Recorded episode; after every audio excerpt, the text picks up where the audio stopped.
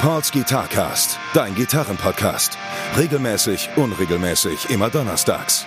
Guitar Talk, Repair Shop Geschichten, Lebensweisheiten. Mit Gästen aus der Gitarrenszene oder nur charmante Monologe. Präsentiert von Pauls Repair Shop. Better call Paul, weil du deine Gitarre liebst. Alright, liebe Leute, äh, es geht wieder recht regelmäßig weiter ähm, mit meinem kleinen Gitarren-Podcast. Äh, ich hoffe, ihr habt mit den letzten drei Folgen, die ich doch jetzt relativ ja, zeitig hintereinander rausgehauen habe. Und zwar einmal meine kleine Solo-Folge. Nach viermonatiger Pause kann man das ja mal wieder machen.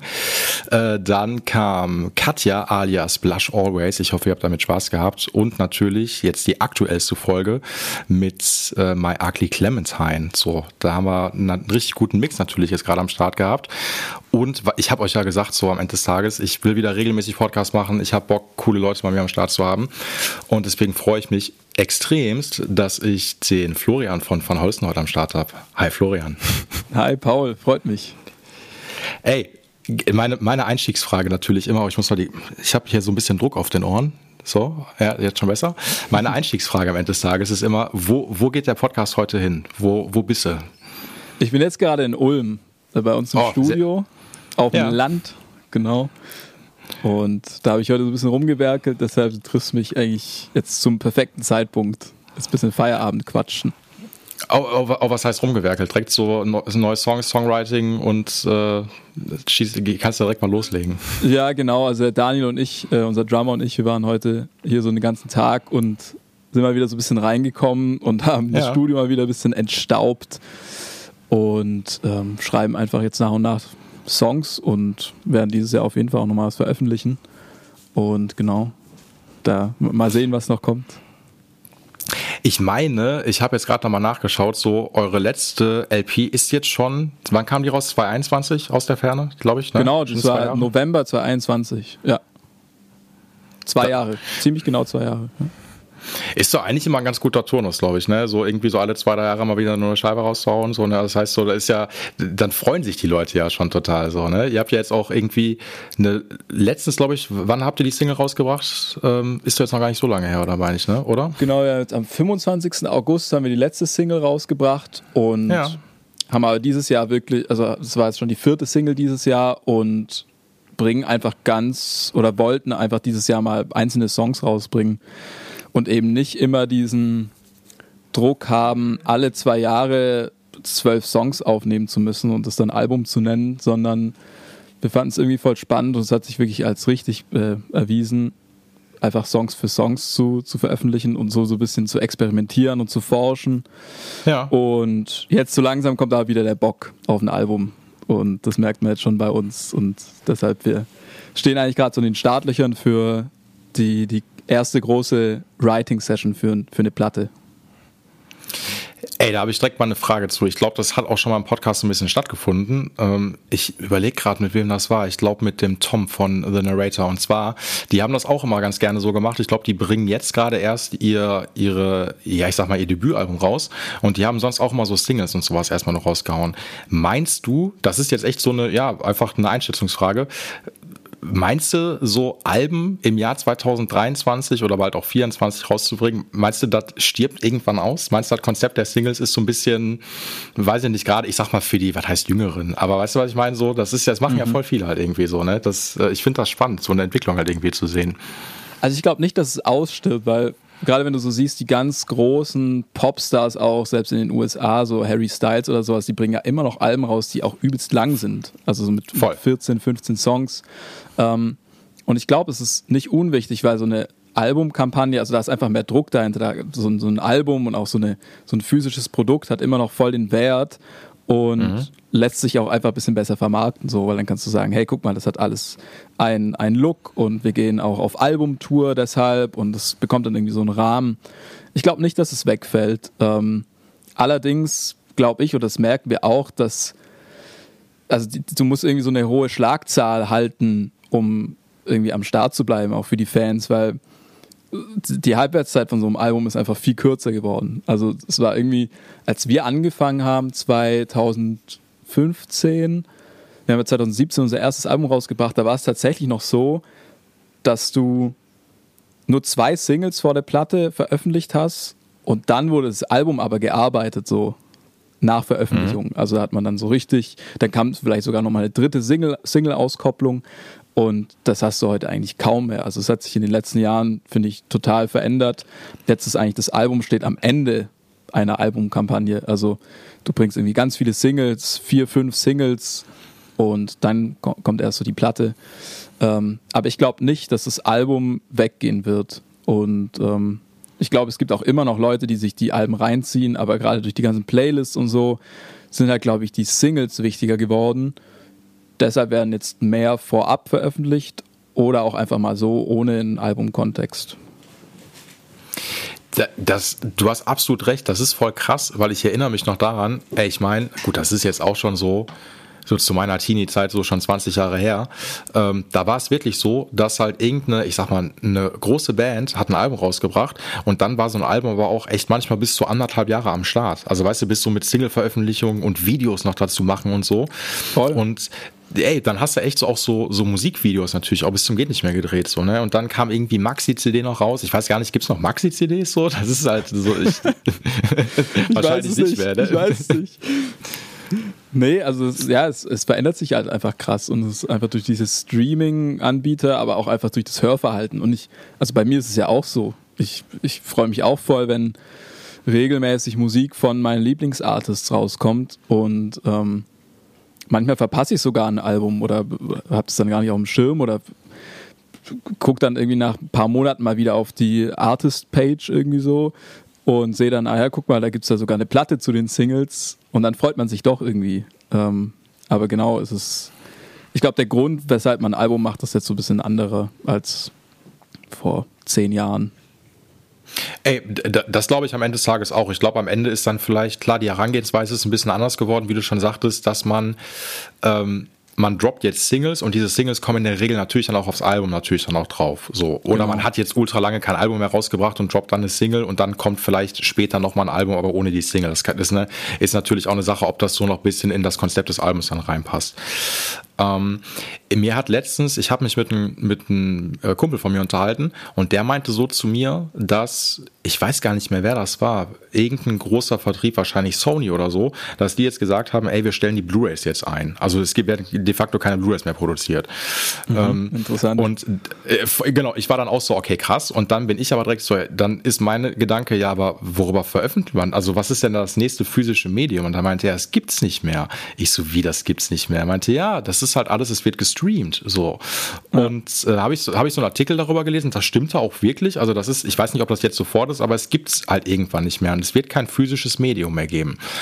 Und ich muss gestehen, jetzt wenn man das doch mal so auf Alben oder sowas äh, ummünzt, ich kann mir ein Leben ohne einen physischen Träger nicht vorstellen. Punkt. Das ist für mich undenkbar. So, also Voll, wenn ja. ich was so, weil ich will das ja in der Hand haben. So. Und ja. ich kenne auch voll viele Leute, die lösen dann halt irgendwann, also ich bin halt äh, Team CD halt immer noch. Ich habe zwar auch, ähm, wie heißt das, Vinyl, aber ich habe keinen Bock, meine Vinylsammlung so meiner CD-Sammlung anzupassen, weil dann bin ich arm.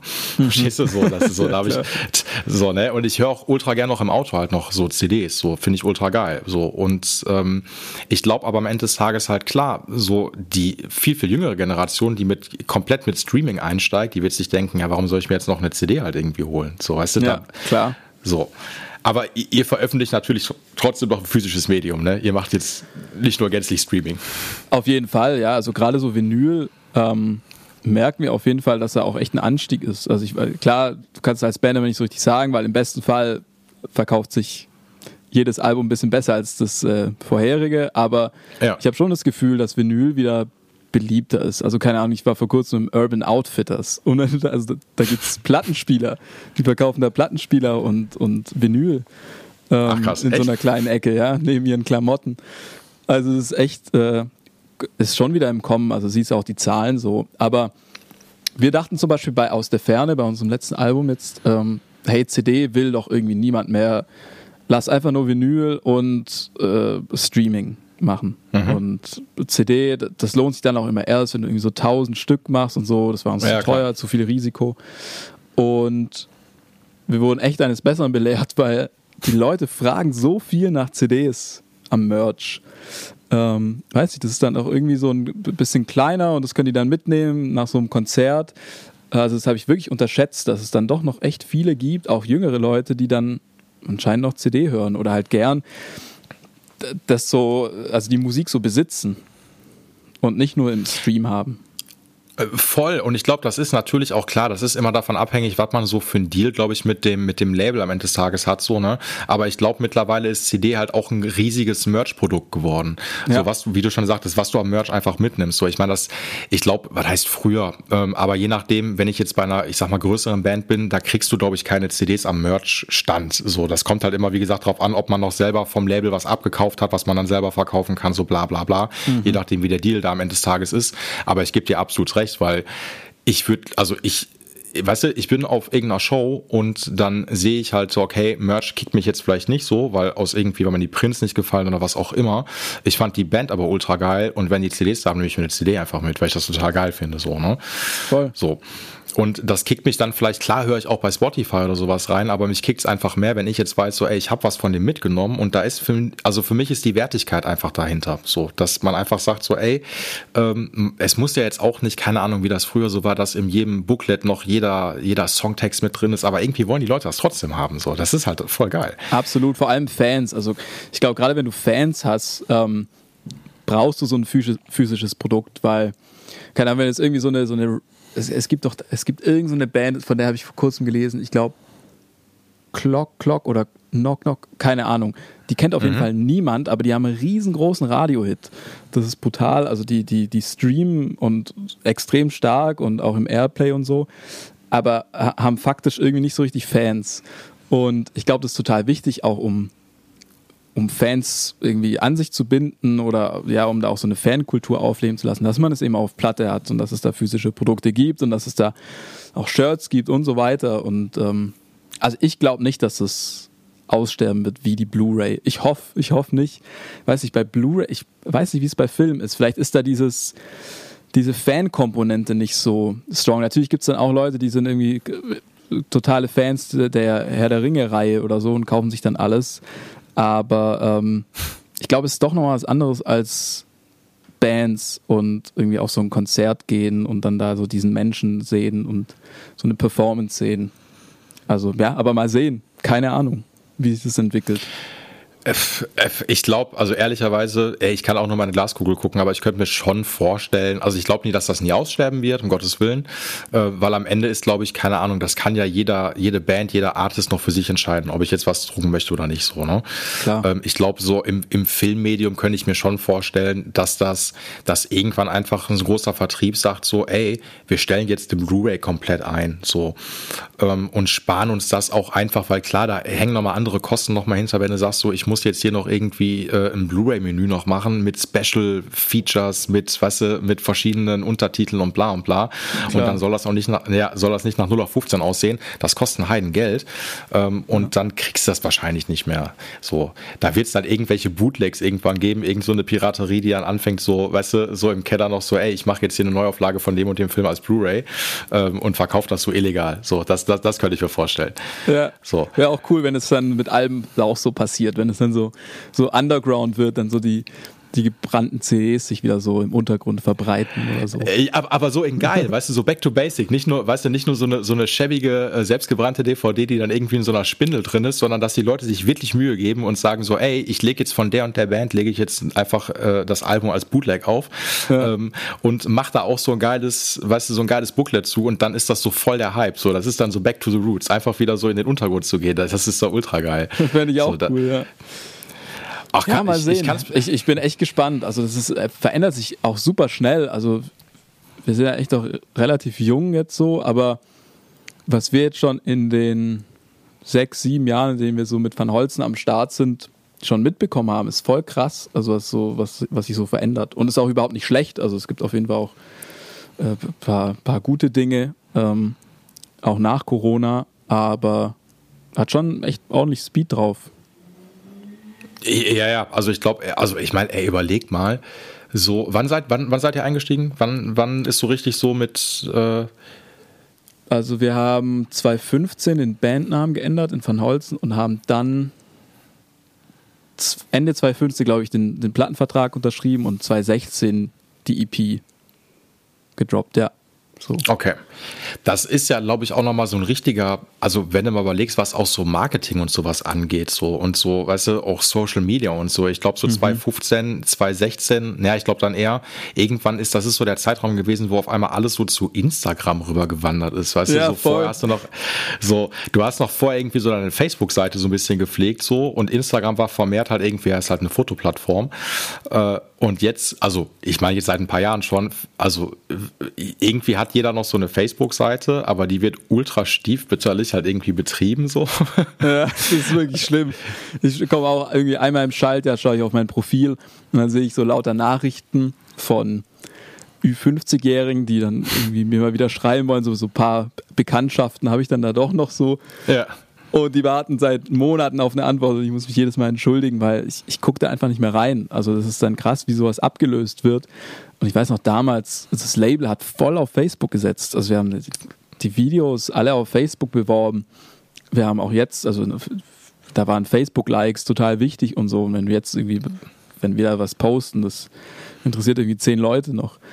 Ähm, genau. Aber so wird es ja auch weitergehen. Also ich bin auch da gespannt, was, was da nach Instagram kommt und was, wie sich TikTok so verhält und so. Das ist alles interessant und so, muss man im Auge behalten, wenn man. Ich, ich finde schon, dass man das tatsächlich muss, wenn man als Band davon leben möchte, wenn man sich auch selbst vermarkten will und nicht irgendwie abhängig sein möchte von riesigen Marketingbudgets. Ähm, da muss man da schon so ein bisschen mitgehen. Aber immer mal wieder auch zurück zur Musik kommen. Und also zum Beispiel heute habe ich das total gemerkt, weil wir haben jetzt diese Single-Veröffentlichung hinter uns. Ähm, das ist dann schon krass, sich auch wieder so auf das Wesentliche hier zu konzentrieren und irgendwie nicht den ganzen Tag TikToks zu schneiden oder so. Ähm, das ist dann auch gar nicht so leicht, diesen Spagat hinzubekommen zwischen Selbstvermarktung und ähm, dann aber wieder dieses romantische Musik schaffen und dann irgendwie so in seinem, in seinem Loch sein und daran werkeln. Voll, weil du musst ja, also ich gebe dir absolut recht, am Ende geht es halt immer noch darum, so Musik zu machen. Punkt aus. Ja. So, ne? Und deswegen kommen die Leute ja auch zu dir, zu euch, zu allen anderen, weil die am Ende des Tages, also in der Regel schon halt irgendwie einfach die Musik feiern wollen. So, ne? Und ja. alles andere drumherum ist halt irgendwie Beiwerk, muss man natürlich auch sagen. Aber irgendwie ja. auch, ja, ich, ja, wie du schon sagtest, irgendwie auch ein notwendiges Beiwerk, weil die Leute wollen teilhaben, die Leute wollen halt irgendwie ein Teil des Ganzen sein, die wollen viel, viel vermehrt hinter die Kulissen gucken. So, ne? Und ähm, warten natürlich dann darauf. Aber ach, ich weiß nicht, ich meine, das liegt vielleicht, wie alt bist du, wenn ich fragen darf? Das ist, 24. 24, oh, guck mal, dann, okay, dann liegen echt zehn Jahre zwischen uns. Ja. so, ja, ja, voll. Ich bin 34 und ähm, das ist so, Gut, ich bin, guck mal, ich bin 34. Äh, das ist vor, ja, echt vor 20 Jahren natürlich noch ein bisschen anders gewesen. Und ich komme mir dann jedes Mal vor wie so ein Opa, der jetzt so eine Lagerfeuergeschichte erzählt. So, ne? Aber ja, ne?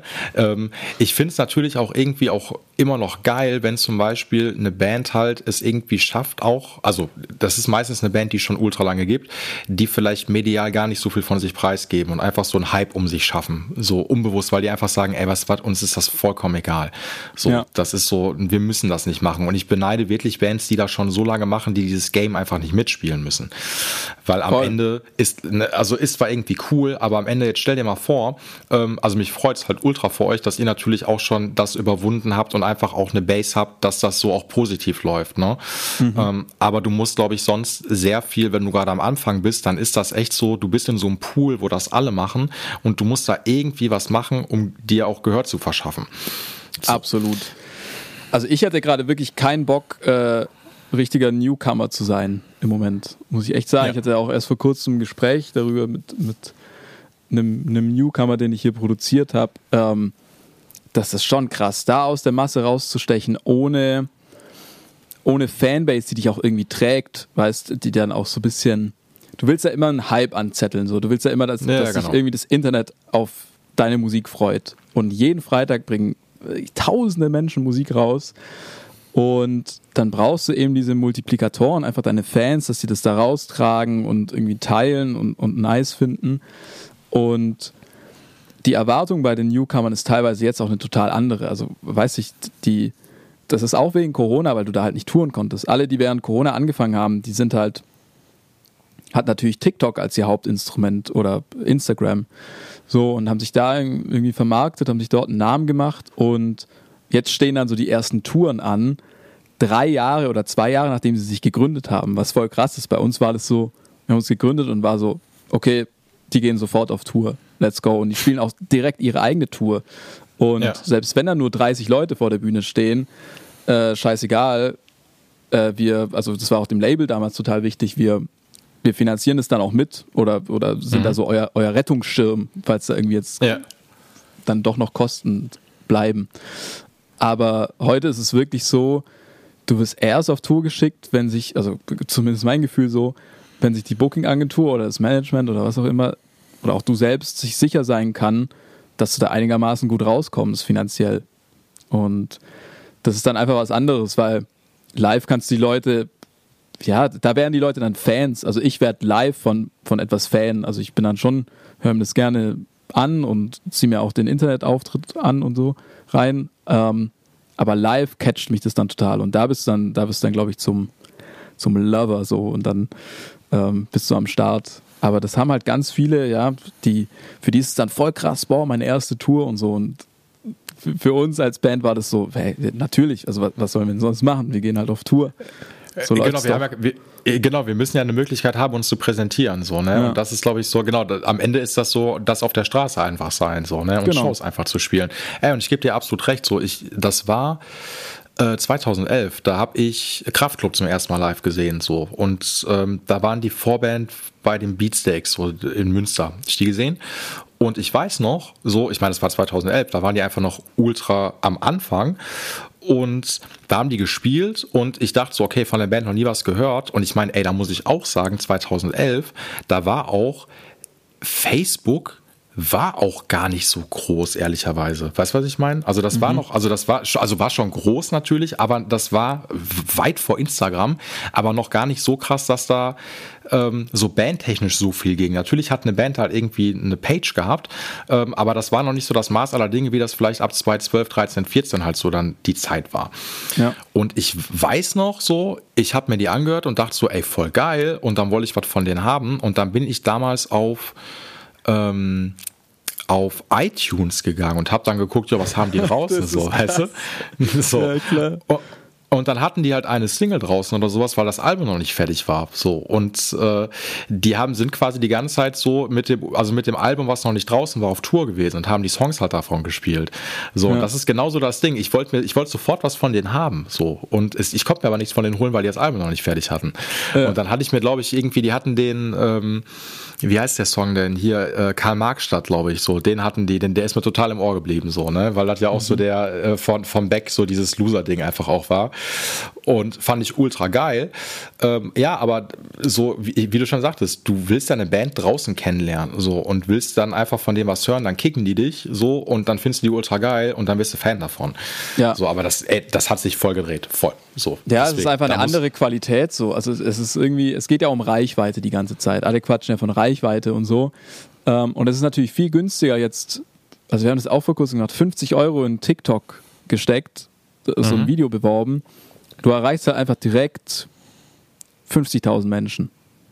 So, okay. das ist halt so easy, das ist so günstig, das Risiko ist minimal.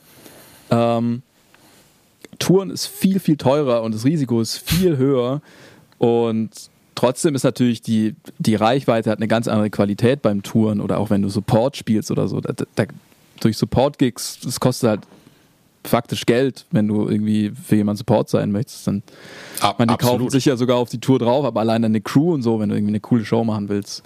Ähm, ist viel teurer, aber die, die Reichweite hat einfach eine ganz andere Qualität.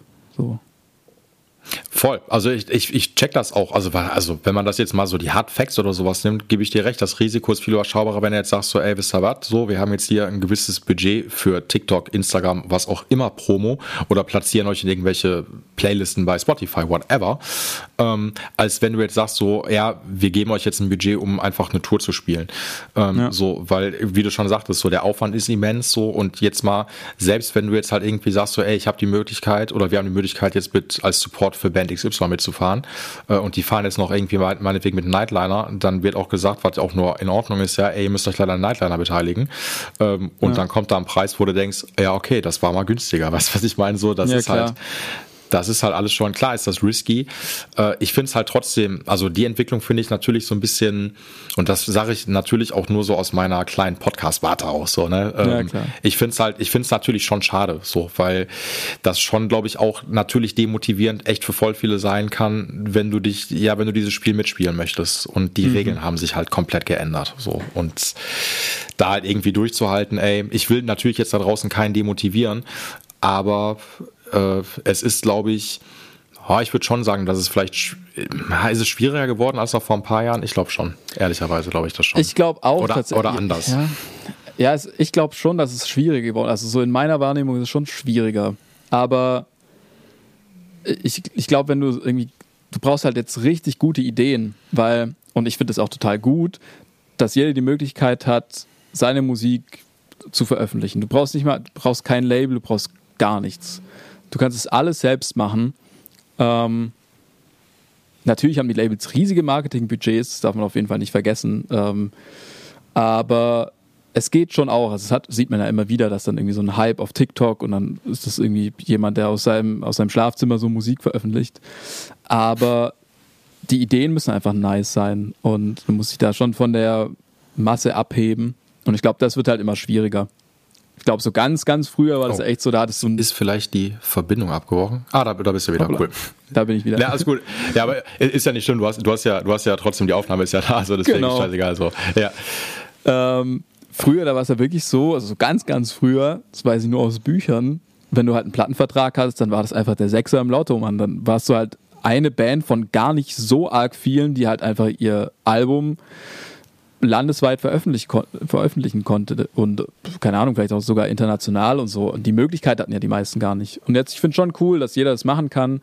Aber wie gesagt, die, es ist eigentlich nicht Konkurrenz, aber das Angebot ist einfach viel größer. Und die Leute suchen sich halt dann das aus, was sie irgendwie am meisten berührt oder was sie am meisten unterhält. Und ja, da muss man sich einfach so ein bisschen adaptieren oder es ist auch eine coole Challenge, sich da besondere Dinge aus, auszudenken, um irgendwie aufmerksam auf sich zu machen und, und seine, seine Musik daraus zu tragen. Voll. Ich, wahrscheinlich ist es auch so, ehrlicherweise, dass ähm, so die Dichte an Bands und, und Artists oder sowas, die gab es halt auch vor 20 Jahren wahrscheinlich schon ja. äh, im Verhältnis. So, aber die Möglichkeit durch Social Media, sich selber zu vermarkten, offenbart natürlich halt auch, wie viel es wirklich gibt. So, weißt du, das ist jetzt einfach Klar. so, hey, da sind jetzt noch viel, viel, mehr, also nicht viel mehr da, aber man sieht die jetzt auf einmal. Und man sieht auf einmal dann doch so, dass man mit der Musik, die man jetzt gerade macht, gar nicht so krass alleine ist. Also man war damit eh nie alleine. Aber dann merkt man so, ah ja krass, die Band macht das genauso, die Band macht das genauso, die Band macht das genauso. Ja. Und da so ein bisschen rauszustechen, ist natürlich schon nicht so einfach so. Und ey, natürlich check ich auch, oder das checken wir beide wahrscheinlich, dass natürlich vor ein paar Jahren auch in dem Bereich nochmal anderes Geld da war, viel mehr Kohle da war, da waren andere Umsätze nochmal da, was irgendwie wie die CD-Verkäufe und sowas angeht. Klar. Und das muss jetzt halt anders reingeholt werden. so. Ja. Und ähm, ob das jetzt gut oder schlecht ist oder ob das halt so eine Entwicklung ist, die einfach so ist, das wird wahrscheinlich so sein. So, das ist ähm voll. Das kannst du auch nicht stoppen, weil also ja, es ist halt auch einfach äh, Kultur und es ist äh, Technologie und Innovation und das spielt da so viel mit rein. Ähm, aber ich glaube, es ist tatsächlich schwieriger jetzt so als mittelgroße Band davon zu leben. Also ich, wir hatten auch vor kurzem die Unterhaltung und ich weiß auch gar nicht, ob ich da Bock drauf habe, nur von Van Holzen leben zu müssen. Also nur von meiner mhm. Band äh, weil, weil dann, dann muss wirklich jeder Schuss ein Treffer sein. So, da muss wirklich jedes Album voll zünden und richtig gut laufen und so. Und ich glaube, dann wird es echt stressig. Dann hast du schon ordentlichen Druck. Und dann mache ich lieber noch so, weil es ja auch Bock macht, Produktion oder was auch immer oder irgendeinen Nebenjob, ähm, um da einfach so, ja, frei zu bleiben und so ein bisschen unabhängig davon zu sein. Aber genau, es ist schon so, du musst schon ziemlich bekannt sein, um jetzt so okay und sicher davon leben zu können und dir auch mal irgendwie ein experimentelleres Album zu leisten, das vielleicht die Fans äh, nicht so ganz checken und mhm. äh, dann vielleicht nicht kaufen. So, das ja, verändert sich. Ja, oder, oder mal ganz klassisch auch zu sagen, ey, was was, ich mache jetzt mal eine ultra lange Auszeit, was ich meine. So, ja, ne? genau, und, ähm, voll.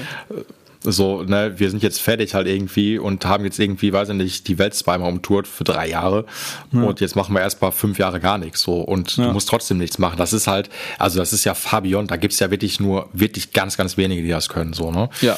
Und das habe ich auch schon mal, glaube ich, ein paar Mal im Podcast gesagt. Ich weiß nicht, äh, ey, ich will da mit den Leuten, die draußen unterstellen, dass sie irgendwie doof oder sowas sind. Ich glaube, das hat viel damit zu tun, wenn man nicht in so einem Zirkus irgendwie mit drin ist. So, ich glaube, die, die, die Wahrnehmung von sehr vielen Leuten, die das konsumieren, ist ganz oft nur so, ja, aber die sind ja, ich kenne die ja, also müssen ja davon ja leben können, so, ne?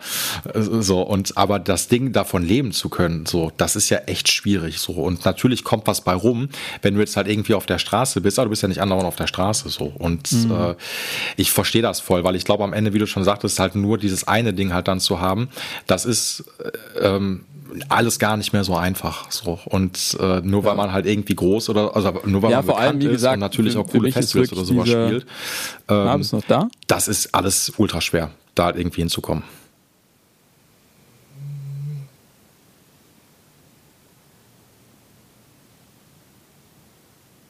Na, die Verbindung. Verbindung ist kurz weg. Es ist Deutschland ein Internet. Aha.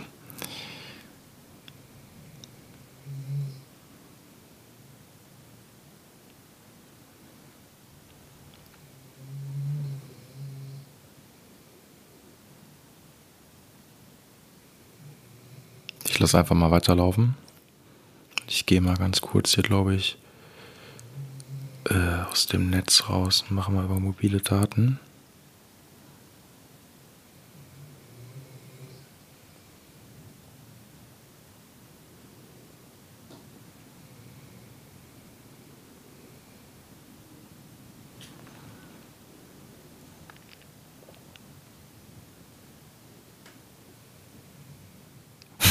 Da bist du wieder.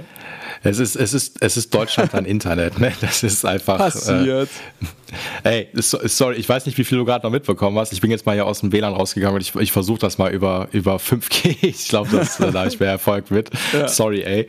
Ähm, Gar nichts, äh, weil ich glaube, es hat am Anfang deines Satzes abgebrochen.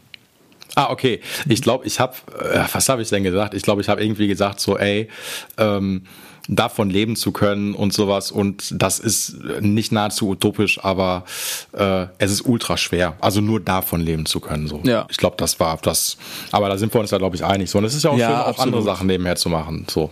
Voll. Und das äh, gibt ja, wie gesagt, auch die Freiheit, auch mal ein paar Jahre dann kein Album zu veröffentlichen mit der Band oder einfach was anderes zu machen. Also einfach irgendwie an anderen Projekten zu arbeiten oder mit anderen Menschen zu kollaborieren. So ähm, ich finde das alles total wichtig. Und ich glaube, das geht so ein bisschen verloren durch dieses ständige am Start sein müssen, weil, also ich merke das total, dieses Jahr durch diese vier Singles, also wir bringen einen Song raus und im besten mhm. Fall haben wir den, die zweite Single, die danach kommt, bereits geschrieben und aufgenommen.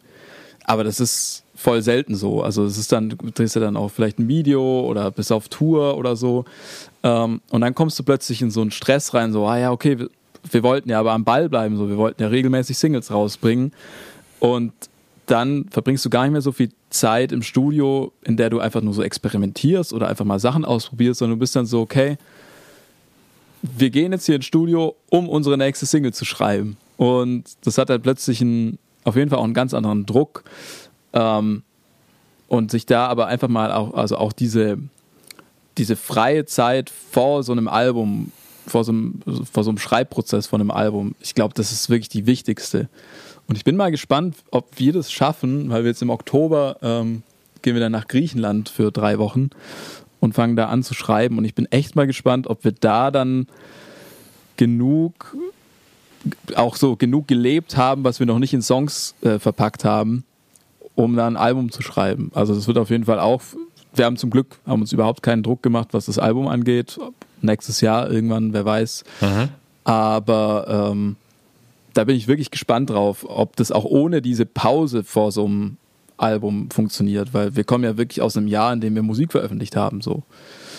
Ähm, und das hatten wir bisher noch nie, sondern wir hatten bisher einfach immer ein Jahr Album und Tour dann irgendwie so ein halbes Jahr nichts machen oder Festival spielen oder was auch immer und dann wieder aus Bock oder sowieso ganz natürlich anfangen, am nächsten Album zu schreiben. Und jetzt probieren wir aber gerade so ein bisschen aufs Gas zu drücken und einfach wollen viel Musik machen, viel Musik rausbringen. Und es macht total Spaß, aber es ist natürlich auch eine ordentliche Aufgabe, die man sich da gemacht hat, weil wir schon auch einen gewissen Anspruch haben an, an die Musik und wir wollen es nicht so wiederholen und immer ein bisschen neu erfinden und wie gesagt experimentieren. Und trotzdem will man dann, dass die Songs wirklich gut sind und auch gut ausproduziert sind und so. Ähm, genau, bin ich mal gespannt, wie wir da. Da muss man sich extrem entspannen, glaube ich. Ach, aber du hast gesagt, ihr, ihr fliegt dafür nach Griechenland, ne? Für die, für die Session, ne? Oder? Ja, wir fahren, wir, wir nehmen echt so ein mobiles Studio mit. Ich packe hier alles ein. Jo. Und dann fahren wir mit dem Sprinter 20 Stunden in so ein, so ein Haus von so einem Freund von uns. Also das, deshalb gehen wir auch dahin, weil ich glaube, da kann man sich gut entspannen.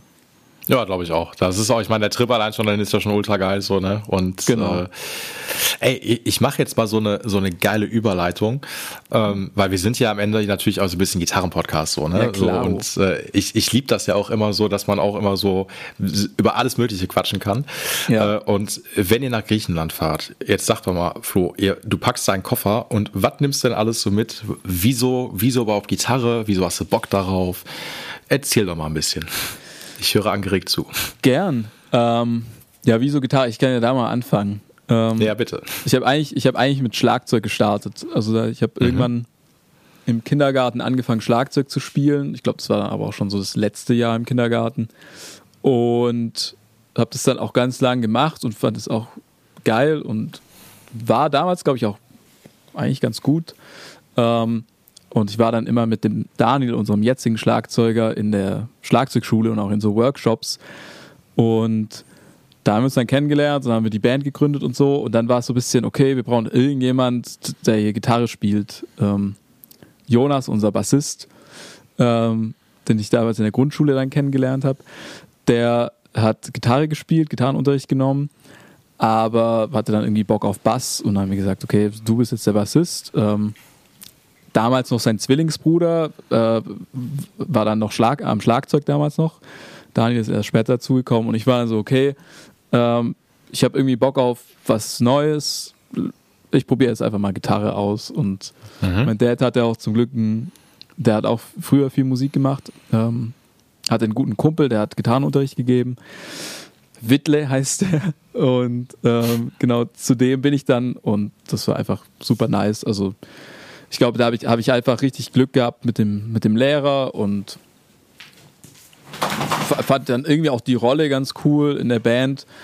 Nicht so hinterm Schlagzeug, sondern ich glaube, ich war damals schon so ein bisschen mehr. Ich habe Bock im Vordergrund zu stehen, so. Ich habe irgendwie Bock da so äh, im Mittelpunkt zu stehen oder irgendwie so die, die Band da so zu verkörpern. Und äh, genau, dann hat mir das irgendwie voll getaugt. Und Schlagzeug hat sich dann irgendwie so ausgeschlichen. Ich spiele jetzt nicht mehr so viel, Ja. aber mir bringt es auf jeden Fall extrem viel im, im Songwriting. Also ich kann, ich denke einfach voll viel in Grooves und ähm, verstehe mich da auch mit Daniel halt mega gut, weil wir uns, wie gesagt, schon seit der Schlagzeugschule kennen. Genau, und dann spiele ich, ja, ich glaube, mit neun habe ich angefangen, Gitarre zu spielen, acht oder neun, so. Mhm. Und dann habe ich mir auch damals, meine erste Gitarre war so eine übelst geile Flammengitarre, ich weiß, von Career. Career Geil. hieß die Marke. Ich weiß gar nicht, ob es es noch gibt. Ja, ich glaube, die gibt's immer noch, aber ist so richtig so, so eigentlich mehr Optik als alles andere, ne? Genau. Sah hot aus auf jeden Fall. Und die zweite Gitarre war dann echt, da habe ich dann so, hab ich das schwarz gearbeitet bei meinem Dad im Unternehmen, äh, im Lager und habe dann da jahrelang Geld gespart für meine erste Fender Telecaster. Und die habe ich immer noch und die ist echt krass. Äh, die liebe ich. Und die wird sicher auch nach Griechenland mitkommen. Ja. Und ähm, bin dann aber irgendwann, nachdem wir die ersten Touren gespielt haben, auf äh, Nash Guitars umgestiegen, weil Oh, diese, ja voll, weil diese Fender irgendwie, also es ist tatsächlich sogar eine Custom Shop. Ich habe mir als kleiner Bengel mit 13 dann irgendwie eine, eine Custom-Shop-Gitarre rausgelassen. Aber die war so geil, ich musste die irgendwie haben. Mhm. Und ähm, die war einfach nicht für die Bühne gemacht. Also das, die, das war nicht so ein Arbeitstier irgendwie. Und genau, dann irgendwann Nash Guitars entdeckt und seitdem auf der Bühne und eigentlich jetzt auch im Studio, also die ganze letzte Platte komplett mit Nash Guitars ähm, aufgenommen und die finde ich mega geil. Ich finde, also bei Nash, ich habe ja lange im Gitarrenladen gearbeitet und ähm, die äh, ganz kurz vor, ich muss mal einmal ganz kurz. Sehr süß. Ich muss, ja, voll. Ich muss mal einmal, glaube ich. Dakia. Möchtest du raus? Möchtest du raus? Ich muss dir einmal ganz kurz, einmal kurz die Tür aufmachen. Ich bin ja, sofort klar, wieder dabei. Gar kein ja? Stress. Ja, perfekt, klar. super. So, da bin ich wieder. Mhm. ähm, also, äh, ich wollte zu Nash Guitars natürlich was sagen. Mhm. Ähm, ich finde, ich habe ja lange Gitarrenladen gearbeitet und ich finde, Nash Guitars immer ultra geil, weil das war super lange so ein Inside-Tipp. Das kannten voll viele einfach gar nicht. Ja. Und das ist halt immer voll die geile Variante so zu, äh, gerade so zu Fender Custom Shop und sowas gewesen, weißt du? Weil mhm. Fender Custom Shop ist einfach ultra, also was heißt overpaid, so, aber so ein bisschen natürlich schon so, ne? Ich meine, klar, wenn ja. du eine Fender, ne, klar, wenn du eine Fender Custom Shop haben möchtest, dann willst du natürlich eine Fender Custom Shop haben, aber irgendwie Nash Guitars, die haben echt so eine geile Nische einfach gefunden, weil die auch, also, das ist jetzt sehr viel Voodoo, was ich sag, aber ich fand immer, weil die halt dieses Relic-Verfahren haben und du kriegst ja einfach nur entweder in äh, nur ein bisschen aus dem Arsch gezogen oder in komplett aus dem Arsch gezogen, so, ja. ne? Das ist ja so, so die Range bei denen und ich finde das voll geil, weil die haben so diesen Vintage Vibe. Du spielst die und die klingen irgendwie alt. Don't ja. know, wie die das machen, so. Aber das ist so, deswegen, und das Geile ist halt irgendwie auch so, was hast du denn, was hast du denn für einen? Hast du eine Strat oder hast du eine Telly? Was, äh Tele. Ähm, Tele. Aber ich habe hier so eine, ich habe eine Thin Line. Komm, ich zeige sie dir. Die Leute können es zwar nicht hören, aber. Ja, easy. Du siehst sie dann zumindest. Ich habe hier so eine, so eine Thin Line. Voll geil, ähm, mit zwei Hammerkern finde ich ultra cool. Genau, mit so Lolla, Lolla mhm. Pickups. Ja. Und dann habe ich noch zwei weitere. Eine Esquire, also mit nur einem äh, Single Coil hinten an der, an der Bridge. Und eine ganz normale Tele. Also ich habe echt, ich habe dann nach und nach diese Nash Guitars gekauft und mhm. meinen anderen, ich hatte auch mal noch eine Fender Strat, die habe ich dann verkauft und ähm, habe jetzt eigentlich fast nur noch Nash. Äh, ganz, ganz ehrlich, das, das ist, das ist eine, ich finde es ultra cool, weil das, ähm, ich hatte, was heißt so ein bisschen, was heißt so ein bisschen Sorge gehabt. Ich finde das cool, dass die Marke echt so einen guten Anklang gefunden hat, weil ich mhm. mag das Konzept total gerne dahinter und ich finde einfach auch so mit mit den Lolla Pickups. Ich hatte auch, ähm, ach bis letztes Jahr oder Anfang diesen, ich weiß es nicht mehr. Ich hatte so eine S81 von Nash gehabt, mhm. äh, weißt du, so richtig geiler 80s Vibe, zwei Humbucker Floyd Rose hinten dran ähm, und ich habe die nur verkauft, weil ich halt schon, ich habe eine andere Floyd Gitarre noch so und die werde ich nie verkaufen und deswegen dachte ich mir, ah, komm, die verhöker ich jetzt wieder. Ja. Aber die Dinger sind einfach auch gerade die Telecaster, die finde ich so, also geben mir weg mit Fender Custom Shop, ehrlicherweise, weil das. Preis-Leistungs-Verhältnis finde ich total geil. So und die haben irgendwie, die haben so dieses Ding, du spielst die an und irgendwie habe ich jedes Mal das Gefühl, okay, das ist so Vintage, ähm, aber trotzdem auch mit einer, mit der Fatness halt dann dabei. Und ehrlicherweise, ganz ehrlich so, da kann dadurch, dass die Relics sind, ey, da kann jede Macke noch mehr dran kommen. Es ist scheißegal, weißt du, was ich meine? Voll. Das ist so. Meine ist auch echt schon ganz schön mitgenommen. So von der letzten Tour hat sie auf jeden Fall einige Macken. Aber es sieht, also ich mochte es schon immer. Ich mochte auch schon immer abgeschliffene Hälse. Äh, mhm. Das hat auch die, die Defender-Tele, aber ja, weiß ich, die Nash sind irgendwie, die, für mich spielen die sich besser. Die sind irgendwie mehr so, ja, da habe ich mehr, die liegen irgendwie geiler in der Hand und auch die, der, der Price Point ist auf jeden Fall auch äh, viel, viel besser. Also, die sind ja immer noch voll teuer, weißt du? Also ich habe äh, immer noch klar. 2500 Euro gezahlt so und nehmen die mit auf die Bühne. Manche würden sagen, ey, das ist ja voll dumm, aber es ist dann doch nochmal irgendwie was anderes als jetzt so eine übelst teure, also noch teure äh, Fender Custom Shop. Und das ist irgendwie fühlt sich besser an. Und ich mag eben dieses, mein Sound war glaube ich schon immer so ein Spagat zwischen bluesy Vintage eigentlich und trotzdem moderner Verzerrung so. Also das, aber ich, ich mochte schon immer eher alte Gitarren, ältere Amps. Und ähm, mochte nie so dieses, ja, dieses krass high-gainige, unkernige. Also ich mochte dann eher so dieses, vielleicht liegt es auch wirklich an meinem Gitarrenlehrer Wittle, der dann, der voll aus dem Blues kommt und mich da so, mhm. ja wirklich dann an die Hand genommen hat und ja, das dann eher so ein bisschen so, so, so Crunch-Töne sind. Und das kriege ich irgendwie aus den jetzt neu mit diesen Lolla-Pickups, äh, mit diesen Humbuckern, noch viel geiler. Irgendwie kriege ich das richtig gut raus und ähm, bin da echt sehr happy. Viel besser als Fender, muss ich echt sagen. Genau, an der Stelle, wir, wir scheißen auf Fender. Nein, also, ja. Ne, ich meine, am Ende ist es natürlich so, mein Gott, ja, ich meine, ey, muss man ja irgendwie sagen, aber ich meine, am Ende ist es ja schon so, klar, ne, woran ist Nash angelehnt? An Fender, Punkt aus. Also, das ja. ist ja immer so, ne, das ist so Ursuppe und Fender Telly, Fender Stratzo, am Ende ist Nash T und, ähm, und S ist halt alles Stratzo, nicht mehr, nicht weniger. Aber ganz ehrlich so, keine Ahnung, wenn du jetzt so zweieinhalb für eine, für eine Nash ausgibst und sagst so, ah, ich hätte aber gern vielleicht eine neue Fender Custom Shop, ey, da kommst du mit zweieinhalb aber einfach nicht hin. Weißt du, ich ja. meine so, das sind so die, das sind so die Gebrauchpreise am Ende des Tages so. Und ähm, ich finde, also auch der Ansatz, das ist bei mir eigentlich auch immer so gewesen, ey, scheiß, also mir ist es eigentlich fast egal, wie teuer eine Gitarre am Ende des Tages ist. Ich will das Ding auf, dafür ist eine Gitarre da, um die mit auf die Bühne zu nehmen, weißt du? So. Mhm. Ähm, ich verstehe es am Ende des Tages, wenn man jetzt sagt, so, ey, ich habe jetzt hier wirklich, keine Ahnung, irgendwie eine 60s oder eine 50 Strat, ähm, die, für die ich echt viel Kohle ausgegeben habe und dann hat das einfach so den Wert, so, ich habe keinen Bock, dass mir die irgendwie gezockt wird. Verstehe ich voll, so, ja. ne? weil das ist am Ende schon so, weiß ich nicht, Wertanlage oder sowas, wie man immer das auch nennen mag. Äh, aber am Ende denke ich mir so, ey, das ist doch voll geil. Die Gitarre, die ich mir jetzt geholt habe, die will ich einfach auf der Bühne einfach spielen und fertig. So, das ja, ist voll. Und ich mag den Ansatz einfach total gerne. Also ich finde das ähm, am Ende, äh, das wollte ich noch mal fragen. Ähm, was, was, was bist du, also ich meine, du hast mit einer Career Flammengitarre angefangen, so ein bisschen so, ne? äh, bist du Optik, Optik for Sound oder Sound for Optik? Puh. Ja, schwierige Frage, ich weiß äh, Optik for Sound, muss ich echt sagen. Weil. Danke. Ähm, äh, Habe ich jetzt auch gehört. Phil, unser Produzent und, und ich ähm, haben da vor kurzem mal drüber gesprochen, als wir, ich habe hier im Studio, ich habe so ein altes Ludwig Drumset aus den 60s gekauft. Mhm.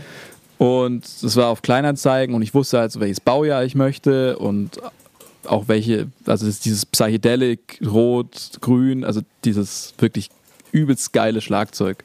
Ich wusste genau, welche Folierung ich möchte und so. Wusste aber natürlich gar nicht, wie das klingt. Ähm, weil die sind ja schon echt unterschiedlich. Aber ich dachte mir so, hey, scheiß drauf, ich krieg das auch irgendwie wieder los, wenn es mir nicht so gefällt. Hab's einfach gekauft, weil es geil aussieht. Und das habe ich schon mit mehreren Dingen gemacht und ich wurde irgendwie noch nie enttäuscht. Also Dinge, die irgendwie nice aussehen, klingen meistens auch irgendwie cool oder klingen so, wie sie aussehen. Also ich finde, so eine, so eine Nash Thinline sieht nicht ohne Grund so aus, also oder klingt so, wie sie aussieht. Oder ich habe jetzt noch so einen Short Scale Bass von äh, mhm. Höfner. Mhm. Der klingt auch genau so, wie er aussieht. Und ich, ich verlasse ja. mich da so total drauf irgendwie und fahre damit irgendwie ganz gut. Und deshalb würde ich sagen, Look for Sound. Auch weil ich äh, von unserem alten Manager hier jetzt mal so eine äh, PRS-Gitarre drin hatte, die ja auch schön sind, das ist halt Geschmackssache so. Mir gefallen die zum Beispiel gar nicht. Ähm, und ich habe die dann angeschlossen und habe dann auch aus der nicht das rausbekommen, was ich, was ich möchte. Also ich finde, das ist auch immer so Look und wie sehe ich auch mit der Gitarre aus, wie fühlt die sich an und so. Da, spielt ja so eine Thinline ganz anders als jetzt eine Gibson ES 335 so. Voll.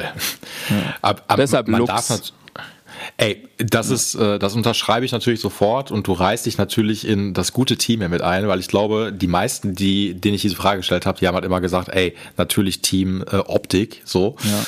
Und ich glaube, also man muss jetzt mal so einen kleinen äh, PRS-Seitenhieb äh, natürlich verteilen, weil ey, das sind am Ende ganz oft auch so so Zahnarzt und äh, ja. und, Apothe und Apothekergitarren, weißt du, so, weil ja. äh, machen wir uns nichts vor. Also ey, alles alles fein, die Dinger klingen echt gut, und die sind alle geil verarbeitet. Darum geht's am ja. Ende des Tages nicht. Aber ich glaube halt schon, da kriege ich dann auch Ehrfurcht vor, wenn ich jetzt irgendwie meine viereinhalb oder fünf K für eine, weiß ich nicht, äh, vierfach Wölkchen A und Decker ausgegeben habe, so in irgendeinem ultra krassen Farbton So, und dann bist du, stehst du so ehrfürchtig davor und denkst dir so, ach ja, ich glaube, die packe ich mir in so einen Koffer mit einer Plexiglasscheibe vor und ich gucke mir die nur an. Weißt du, so, das genau. ist so, dazu lädt, die, dazu lädt diese Gitarre halt einfach ein. Ja. So, Punkt.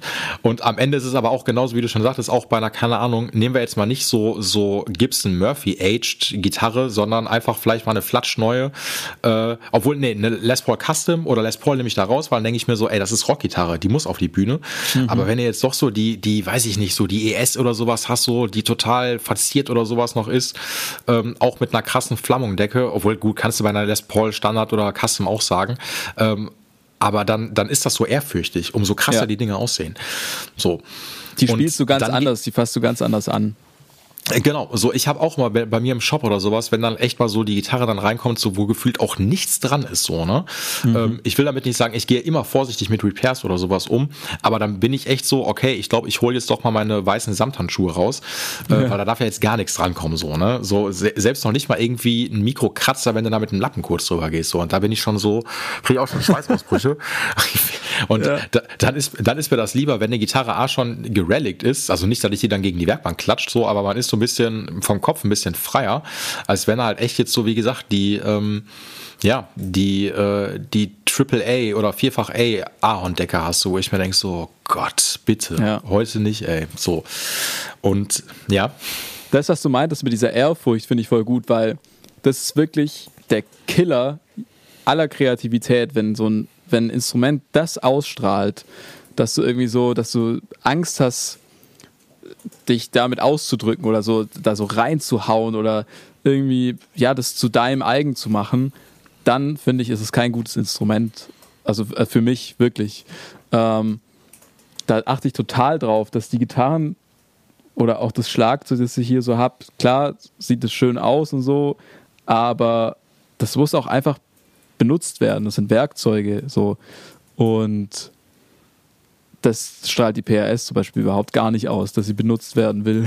Das ist so, so richtig, wie du sagst, stell mich in den Schrank oder häng mich an die Wand so. Es ist, also ich, ich krieg das bis heute auch nicht weg. Ich weiß nicht warum. Das liegt, glaube ich, daran, also, ey, für mich ist so PRS zum Beispiel immer, das ist so eine Linkin Park, eine Creed und eine, ähm, so Alter Bridge, ich meine, Creed und Alter Bridge ist ja sehr nah beieinander, ist so diese Art ja. von Gitarre mal gewesen. So, das sind so, oder auch meinetwegen auch so die, die, irgend so ein New Metal Ding. So. Ja. Und das ist dann, ich erinnere mich immer daran, so, wenn ich mir so die, ich meine, ey, ich finde Linkin Park, zumindest die ersten beiden Sachen von denen fand ich ultra geil, so, weil ich bin mhm. damit groß geworden. Und dann gucke ich mir die Musikvideos an, aber trotzdem haben die auch immer so einen super aalglatten Sound halt gehabt. Das war natürlich irgendwie verzerrte Gitarrenmusik, aber irgendwie fehlte mir da auch immer so ein bisschen, zumindest so von der, von der Herangehensweise, so ein bisschen der Dirt. Das war halt immer so sehr cleane Melodien. Ähm, klar, ein fettes Riff auch dabei, aber halt, da fehlt mir der Schmutz einfach so ein bisschen. Ja, genau. Und so, und dann sind das immer so für mich so die Gitarren, die halt so, ja, die so, die sehen irgendwie toll aus, aber die, die spielt man immer so ein bisschen seichter und die hat man nicht in den Kniekehlen hängen und äh, da soll jetzt nicht so viel drankommen. Das ist wahrscheinlich auch nicht so. Ich meine, ey, ein Tremonti kann geil zocken, um Gottes Willen. So, und ja. wahrscheinlich werden die, werden die PRS-Dinger von denen auch aussehen, wie teilweise aus dem Arsch gezogen. Oder auch nicht. Oder ja. vielleicht denkst du dir, so guckst du dir an, denkst dir, ey, die sehen ja alle aus wie neu, so weißt du. Ja. Und äh, das finde ich, das hat man natürlich, weil eine, eine Telly, das ist ein Arbeitsgerät. Punkt. So. Ja. Das ist so, so, und da soll auf jeden Fall auch was drankommen. Und dann bin ich schon, dann bin ich einfach schon happy. Und äh, ja, aber es gibt so diese Gitarren, wie gesagt, ähm, da willst du irgendwie, die, die haben dann so einen komischen Vibe und du denkst dir, ey, wenn ich, wenn ich schon Angst habe, die jetzt zu zocken, dann kann ich da auch nicht, ähm, kann, was soll ich da auch jetzt schreiben? Das geht doch nicht. Ja. Oder wenn die Dinge halt total kacke eingestellt sind, natürlich auch so. Das ist natürlich Voll. auch schon raus so. Ne? Das, äh, mir hat irgendwie letztens ein, ähm, liebe Grüße an einen anderen Paul, ähm, der Musikshop Axel jetzt arbeitet. Äh, der hat da habe ich, mal, so da hab ich eine Nash gekauft. Äh, ach, äh, wirklich? Ja. Wann denn? Weil der ist ja Dealer, da habe ich dann gearbeitet. 2019? Ja. Witzig. Ende 2018 muss es gewesen sein. Ey, dann, dann hab, das, das ist gerade die Zeit gewesen, Geil. wo ich mich mit meinem, ja, wo ich mich mit meinem Repair Shop selbstständig gemacht habe ähm, und dann nebenan damals noch, ich bin jetzt mit meinem Repair Shop umgezogen, quasi neben der Musik. Ich habe ultra lange Musikshop Axel gearbeitet, so das ist ja wie witzig ist das denn so? Ja, voll. Weil das ist ja einer der wenigen Nash Dealer. In Deutschland. Ja, genau. Und es gibt dann auch noch einen hier in Burgau, ähm, mit dem sind wir auch ganz gut befreundet. Der hat so einen alten Aldi umgebaut in ein Musikgeschäft. Das ist auch Ja. krass. Äh, Music Station Music. Station Ja, genau, ja, genau. Also Sta- Station ist ja, also die haben ja ja eh alles. Also, legendär, ne? Eh, genau, also der hat ja, wie witzig ist das denn bitte? Ja, also ich habe jetzt, äh, ich, ja, ich habe da von 2012 bis, ähm, ich sag mal, ja, so 16, 17 gearbeitet, dann habe ich mich selbstständig gemacht ähm, und mache seitdem halt nur noch die Repairs und da kenne ich natürlich halt äh, Nash natürlich dann auch her, so weil ich Ja. weiß noch, wie der, La der Lars damals die Marke halt mit angeschleppt hat, äh, beziehungsweise das war noch mal liebe Grüße an meinen alten Gitarrenlehrer, an den Jabba, weil der hat so den Riecher dafür gehabt, der ist so ein LA-Typi und der meinte so, ey, da ist ein Typi in LA, der macht Nash-Guitars, lass das mal machen. So, weißt du? Und Cool. ähm, ja, voll, so. Das und, ist sehr lustig. äh, Voll, ey, schade eigentlich. Da habe ich wahrscheinlich gerade meine Werkstatt jemand renoviert. Ähm, und äh, da habe ich leider keine Gitarre mehr verkauft. Sonst hätte ich die wahrscheinlich damals noch verkauft. So, das wäre wär eine ultra geile Story jetzt gewesen. Witzig, cool. Ja, so, äh, so, so klein ist mal wieder. Bist du extra aus Ulm dann da hingefahren oder was? Das ist ja geil. Nee, nee, ich habe die bestellt tatsächlich. Ah, okay. Du hast die bestellt. Ja, okay. also ich war- ich, war, ich, ich war nicht dort, aber ich habe dann auch noch, ich weiß nicht mit wem, aber es war voll nett. Also ich habe da so ein paar, paar Nachrichten hin und her geschrieben und so. Es, es war richtig, richtig chillig. Ähm, und habe dann echt vergebens in Deutschland nach einer Thinline hier gesucht, weil äh, unser Produzent, der Phil, hat wirklich, der hat sich direkt zwei gekauft. Ich weiß auch nicht, da kam irgendwie die, die große GEMA-Ausschüttung und hat er wirklich die letzten zwei Nash Thinlines mit Lolla-Pickups, ähm, Humbuckern, in Deutschland gekauft. Und die waren beide bei Station Music und ähm, er wollte mir keine davon abgeben. und dann habe ich aber in Dänemark äh, bei, bei Gandhi, Gandhi Guitars, habe ich jetzt die gefunden. Ähm, aber es war ein ganz schöner Hassel. Also es ist gar nicht so leicht. Ähm, Axels Musikshop hatte auch paar, aber eben nicht diese Thin Lines. Ähm, ja, ich Mhm. Nee, weiß. die kriegst du dann meist nur als Custom Order, dass du dann sagst, ich will Genau. die jetzt dann so haben, so, ne, genau, ja, ja. ja. Und ich wollte die halt Das, sofort und, und habe die schnell gebraucht, so für, für die Platte, für die Tour. Ja, cool. Nee, Axel, Axels Musikshop war, war nice. Guter Kauf. Ist auch immer noch, finde ich, so, also alleine für so Boutique-Scheiß oder sowas, so ist das halt immer noch, finde ich, auch eine der Adressen deutschlandweit. Natürlich bin ich emotional verbunden, weil ich halt im La in dem Laden super lange gearbeitet habe. Ähm, muss aber auch ehrlicherweise sagen, so wirklich so für die, für dieses Nischending ähm, ist der Laden halt immer eine, eine ultra geile Adresse.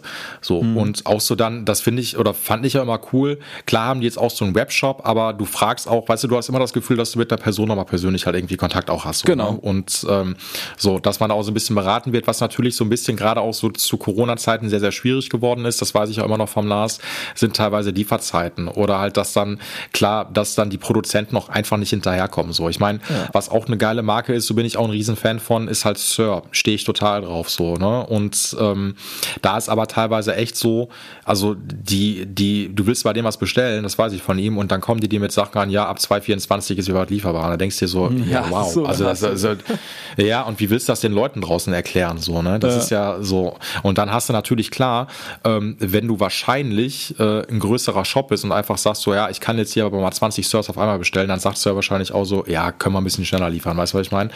So, ähm, aber du musst ja auch erstmal den, musst ja erstmal was in der Masse einfach abnehmen. So. Und ähm, das fand ich, wie gesagt, bei Nash eigentlich immer doch schon ganz cool, weil das finde ich persönlich noch eine kleinere Klitsche auch noch ist, so ehrlicherweise. So. Und ähm, der macht ja auch viel Baukastenprinzip, so, was ich halt immer, das fand, muss ich gestehen, das fand ich bei Nash dann doch manchmal ein bisschen nerviger, wenn ich die, kann, es kann auch durchaus sein, dass ich die Thinline von dir, bevor die rausgegangen ist, bei mir nochmal zum Service natürlich hatte. Ja. Ähm, äh, ja, kann, das kann wirklich durchaus sein, so. Und äh, na, auf jeden Fall. Ähm, oder nicht die, nee, die, die Thinline hast du ja woanders, glaube ich, hergehabt. Genau, ne? genau die- ich meine, die. Das äh, war so eine schwarze Tele mit schwarzem Schlagbrett. Die war komplett black. dann habe ich die bestimmt noch mal so einfach so noch mal wahrscheinlich noch mal bei mir gehabt. Muss ich, ich muss mal meine Fotos mal durchgucken. Ja. Ist nicht, ich, ich, ich guck mal, ich guck mal meine Fotos später mal durch, weil ich mache eigentlich so von allen Nash oder sowas habe ich immer ein Foto mal gemacht und äh, dann schaue ich mal nach. Ähm, nee, was wollte ich sagen? Ähm, was bei Nash manchmal so ein bisschen, du merkst das, der könnte die ruhig noch mal zwei, drei Wochen ein bisschen länger liegen lassen, weil die riecht manchmal so, wenn du die auspackst, als ob die frisch aus der Lackkammer kommen. Das ist echt krass. Ja. So und ähm, ja, und da hatte ich ein paar Mal einen Struggle gehabt. Das nervt dann total, äh, weil die den Trustword-Zugang ja unten am Hals auch lang oft haben, so und dass du den Hals abnehmen musst. Ey, und glaub mir, ich habe bei einer Pfanne mal echt einen Struggle gehabt. Gehabt, so. Der Hals war so festgebappt, weil der Lack einfach noch nicht ausgehärtet war und der ist dann quasi, Hals war drauf und dann ist der Lack erst richtig ausgehärtet. Du hast das Ah, Ding nicht abbekommen. scheiße. Also so voll nervig so. Ähm, und das war echt so, oder auch, dass du die, dass du die Neck Screws hinten, weil die waren eins mit dem, mit dem Hals, beziehungsweise da ist einfach Lack und wenn der Lack dann aushärtet, ist das wie auch ein fetter Kleber. Äh, und da hatte ich mal so ein bisschen Struggle mit gehabt. Da dachte ich mir so, oh, das muss nicht sein. Lass die doch vielleicht mal ein bisschen länger liefer, äh, liegen, so, ne? Ähm, weil die wahrscheinlich aber auch, wie das immer so ist, eine Gitarre ist fertig, zack, zack, zack, fertig machen ähm, und dann nochmal vielleicht ein, zwei Tage liegen lassen und dann geht die raus, so, ne? Aber ey, overall finde ich, muss ich schon sagen, so soundlich einfach eine ultra geile, also ultra geile Gitarrenpunkt. Absolut. Also so für mich will ich gar nicht mehr zurück und ich glaube, jetzt bin ich auch gut aufgestellt. Also ich glaube, ich brauche jetzt auch gar keine Nashs mehr oder also weiß ich, gerade habe ich auch gar nicht das Bedürfnis nach neuen Gitarren ähm, und vor allem nicht nach so teuren Gitarren. Also ich glaube, so diese diese richtig nicen Gitarren, die habe ich jetzt so in meiner Sammlung. Mhm. Bin auch immer ein Fan von mal was verkaufen und dann mal wieder irgendwie so ein bisschen durchrotieren und so, wenn man Mhm. merkt, es wird nicht benutzt.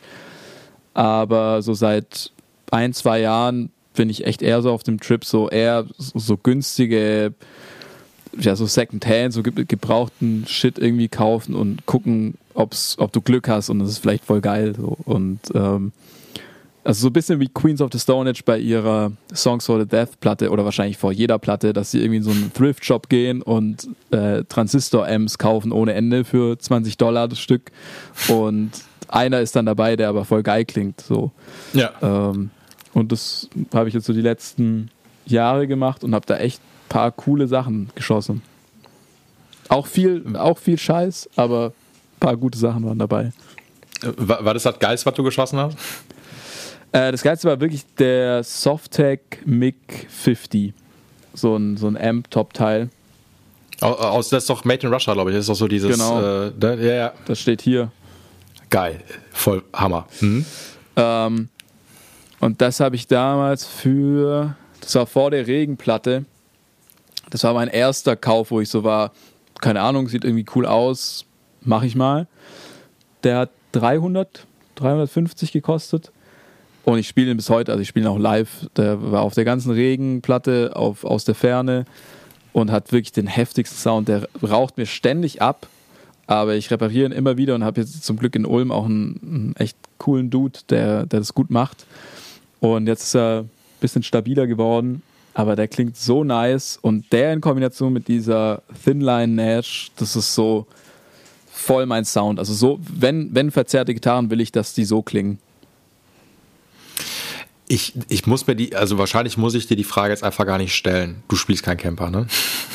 Nee, ich spiele keinen Camper, aber äh, was ich was ich jetzt, wann war das? Letztes Jahr, genau, letztes Jahr vor der Aus der Ferne Tour, ähm, habe ich mir so eine Oxbox gekauft von Universal Audio, also auch dieses Zahnarzt äh, Ja. Was auch so mega äh, wohnzimmermäßig aussieht. Aber ich hatte da schon, seit das Ding vorgestellt wurde, die Idee, dass es halt live voll der geile Hybrid sein könnte zwischen Camper oder so Modulation, nicht Modulation, sondern Modeling und ähm, richtigem Amp. Und das ist quasi einfach eine, gibt es ja schon öfter, gibt es ja schon mehrere so Sachen, so, so Boxen-Emulation. Und das ist aber für mich perfekt, weil ich habe da echt diesen virtuellen Studioraum und da habe ich dann meine 2x12er Cap ausgewählt und kann hier im Studio sitzen, mein Amp so einstellen, wie ich ihn gerne hätte und dann eben das Mikrofon virtuell in diesem Raum so positionieren, dass es nice klingt. Dann speichere ich das Ganze und habe das dann live, äh, habe ich es in so einem Rack eingebaut und da mache ich dann einfach nur noch die Eye links, rechts raus und unser Tontechniker, der Jonas, der bekommt einfach immer dasselbe Signal von mir. Also da ist nicht mal irgendwie so, keine Ahnung, wenn du ein Mikrofon benutzt, dann steht das mal ein bisschen anders oder der Amp ist ein bisschen, bisschen leiser, ein bisschen laut oder der Raum sp- spielt eine Rolle oder du hast dann auch total viel Bleed im Schlagzeug drin oder so. Ich habe einfach den Amp relativ leise auf der Bühne, dass ich noch so ein bisschen Feedback erzeugen kann, aber ansonsten kommt da alles DI durch diese Oxbox. Und das ist so mein Kompromiss, äh, weil es einfach super konstant ist. Ähm, aber klar, je mehr wir hier so im Studio ausprobieren und Effekte und so weiter, also ich bin schon immer wieder am Überlegen, ob ich dann entweder mein Pedalboard noch größer werden lasse oder ob es dann irgendwann ein Camper ist.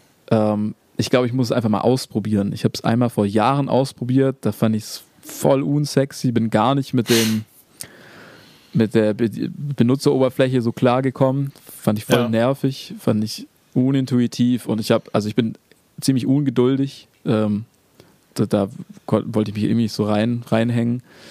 Aber ich glaube, es ist schon auch ganz geil fürs Touren. So, es ist halt super praktisch. Voll. Also ich meine, also nee, pass auf, voll. Ich habe das viel zu euphorisch gerade gesagt, weil ich höre mich ja gerade so an, als ob ich Team Camper wäre. Ich bin aber Team Analog, weißt du? Also ich mhm. habe einen 100 Watt Vollröhren Topteil so und äh, äh, das liebe ich halt total und habe halt ein, ein, geiles Pedalboard so. Also äh, ja. zumindest was was Effekte angeht so, ne? Ähm, das Ding ist so, das ist aber so die Frage oder der Talk, der hier bei mir Podcast nochmal stattfindet, halt von wegen, ja, die meisten spielen halt Camper, dies, das.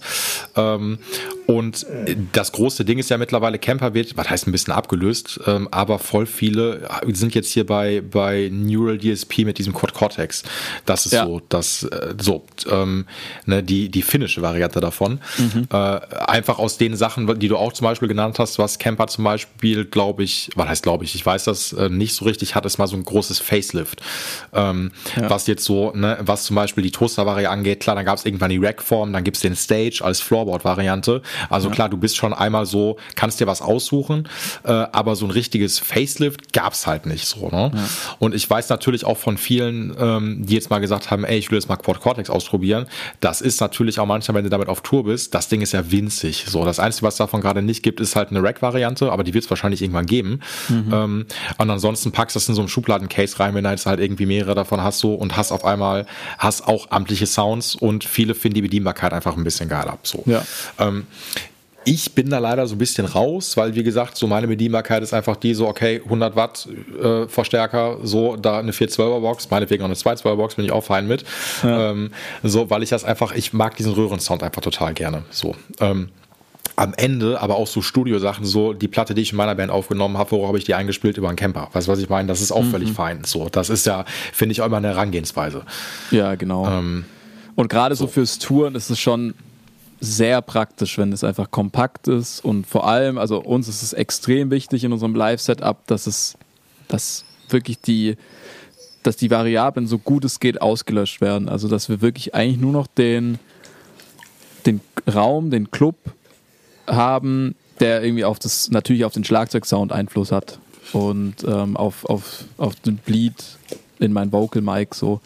Aber ja. ansonsten ist bei uns auch Bass ist ein DI-Signal, Gitarre, wie gesagt, diese zwei DI-Signale. Und ähm, unsere Bühne ist relativ leise, da ist halt dann noch Schlagzeug so. Und diese Quad mhm. Cortex, die, ich habe die diesen Sommer bei, wir haben Roy Blood supported für zwei Shows. Und die haben halt Ey, Echt? Habt ihr, ist ja ultra geil. Ja. Voll. Mhm. Und da habe ich mich mit dem äh, Gitarrentechniker unterhalten, weil das natürlich so für uns jahrelang der heilige Gral war. Das war so richtig, äh, wir wollen unbedingt wissen, wie macht er diesen Gitarrensound? Und ja. mit, mit dem habe ich dann gequatscht und er hat mir das ein bisschen gezeigt. Und die haben halt, weiß nicht, vier, fünf davon. Und klingt mega. Also die hatten echt einen krassen Sound. Ja, also ich meine, müssen sie, ich meine, ist ja Zwei-Mann-Band so, ne? Und ja. ähm, ich meine, der, äh, wie heißt der, der Bassist nochmal, von dem ich vergesse den Namen immer. Mike Kerr. Ähm, aber Genau, Mike Kerr, genau. Der spielt ja einfach, ist doch auch nur ähm, Bass und das wahrscheinlich durch, ich will nicht wissen, durch wie viele ähm, Ketten der das jagt, so, damit ja. halt einfach auch so, weißt du, mit alles, das ist ja so fett, so, und das muss ja auch dann so fett auch rüberkommen, so, ne? Absolut. Ähm, und es war trotzdem vielseitig, also das habe ich dann auch gemerkt. Ich meine, klar ist das, also ich finde das Royal Blood so langsam, Jetzt, ich habe auch jetzt gestern erst die neue Platte gehört. So langsam kommen sie natürlich an ihre Grenzen so in dieser Besetzung, probieren sich da schon immer ein bisschen aus und so. Mhm. Aber sie haben es live echt gut umgesetzt, dass du nicht bis, dass, dass, du irgendwann nicht genervt bist von dem Sound. Also das war schon, schon immer vielseitig und dann klang auch echt immer so, wie, wie sie sich das im Studio ausgedacht hatten und so. Und das finde ich halt cool. Und das möchte ich eigentlich auch, wenn wir jetzt wieder ein Album machen, mal außer Acht lassen, wie mein aktuelles Live-Setup ist und da eben nicht in, innerhalb dieser Gegebenheiten bleiben und dann irgendwie sagen, okay, es gibt halt jetzt ein Verzehrpedal, ein Fass, äh, mein Space Echo und so weiter, sondern echt völlig crazy gehen und sich dann im Nachhinein überlegen, scheiße, wie mache ich das überhaupt live? Und ich glaube, da kommt man dann weiter und ich glaube, da wird der Live-Sound dann auch einfach äh, weiterentwickelt. So, das fand ich eigentlich ziemlich inspirierend bei denen. Voll. Ich meine, die haben ja auch, ich meine, ich glaube, ich habe, die haben, ich wusste es doch, ich, doch, die haben jetzt das neue Album rausgebracht, das stimmt. Ich ja. habe das letzte von denen aber auch gar nicht mehr so gehört. Ich war so Fan, glaube ich, so von der ersten, die fand ich ultra geil. Klar, ja. ähm, und die zweite halt auch so, ne? Ja. Äh, weil die da halt noch so, das war noch so mehr, ja, dieses Garage Rock oder sowas, was die da reingebracht haben. Ähm, und die sind ja dann so ein bisschen tanzbarer, glaube ich, auch geworden, genau. ab der äh, vorletzten so, ne? Genau, die ähm, war dann so eigentlich voll Disco, die dritte. So Genau, so waren ja. die total. Äh, und da fand ich immer so, also die Band finde ich bis heute noch ultra geil, ist halt Death from Above 1979. So, ja, Mann. Die finde ich, äh, ey, Alter, was für eine, also ja. ich, die habe ich 2014, als die gerade die, ähm, die Physical World rausgebracht haben, die gab es da irgendwie schon mal irgendwie Anfang der 2000er, dann gab es die ultra lange nicht und dann haben die diese Scheibe rausgebracht. Ja. Und da dachte ich mir so, ich habe mir das angehört und dachte so, ey, was ist das bitte für eine Band? So. Und da habe ich die live gesehen und bei denen finde ich das einfach geil, weil die einfach immer so, die sind immer so total für so eine Zwei-Mann-Band einfach, das ist so äh, Garage Rock. Punkt ja. aus, so, ne? Und voll drauf losgeknüppelt, teilweise auch so.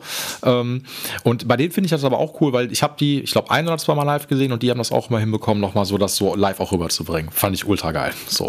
Ich finde die auch richtig krass, vor allem auch auf Platte. Also ich finde auch diese Outrageous Now, ähm, die finde ich so krass und das war wirklich die Hauptreferenz für aus der Ferne tatsächlich, also so soundlich, was, was den Drum-Sound vor allem angeht.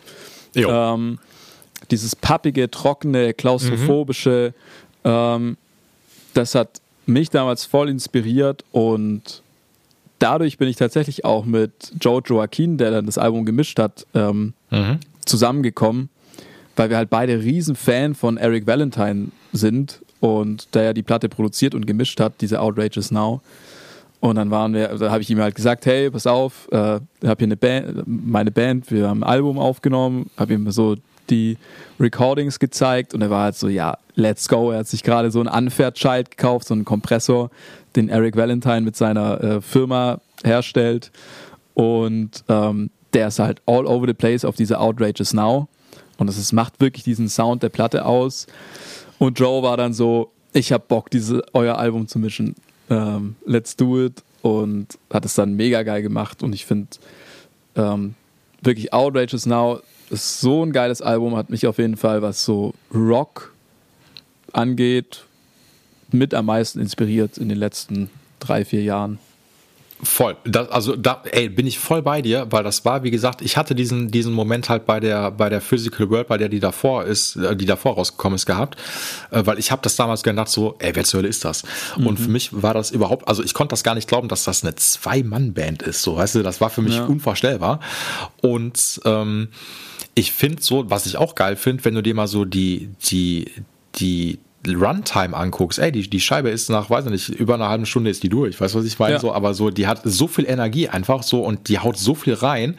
Und das finde ich, ey, finde ich ultra geil, dass ihr das als Referenz auch so genommen habt, so, weil ähm, das finde ich auch immer, das, ah, das fand ich auch, muss ich gestehen, bei vielen, ich sag mal jetzt mal älteren Foo Fighter Sachen auch cool, ähm, wenn die nicht so, so krass überproduziert sind, wenn einfach auch manche ja. Sachen einfach nicht so komplett totkomprimiert sind, wenn man einfach bei den Drums einfach noch hört, ey, das ist ein organisches Drumset, so, weißt du? Ja. Und das klingt so, wie es klingen soll, so ohne wie das jetzt auch in den, weiß ich nicht, Anfang der 2000er war, wenn du dir so Terry Date Produktionen von so New Metal Deftones Sachen anhörst, wo die Snare natürlich ultra geil klingt, um Gottes Willen, so, weil ja. das hat einen Raum, das knallt total, aber ich finde das einfach auch geil, wenn Drumset einfach mal ultra pappig irgendwie klingt, aber das im Mix mit der gesamten anderen Platte, mit den anderen Instrumenten, die am Start sind, einfach so fett klingt. Das finde ich ultra fett. Absolut. So also, für mich war halt wirklich so diese, diese Challenge, dass man Space und Raum irgendwie anders kreiert. Also nicht immer so dieses klassische Rock-Ding. Wir haben hier Drums in einem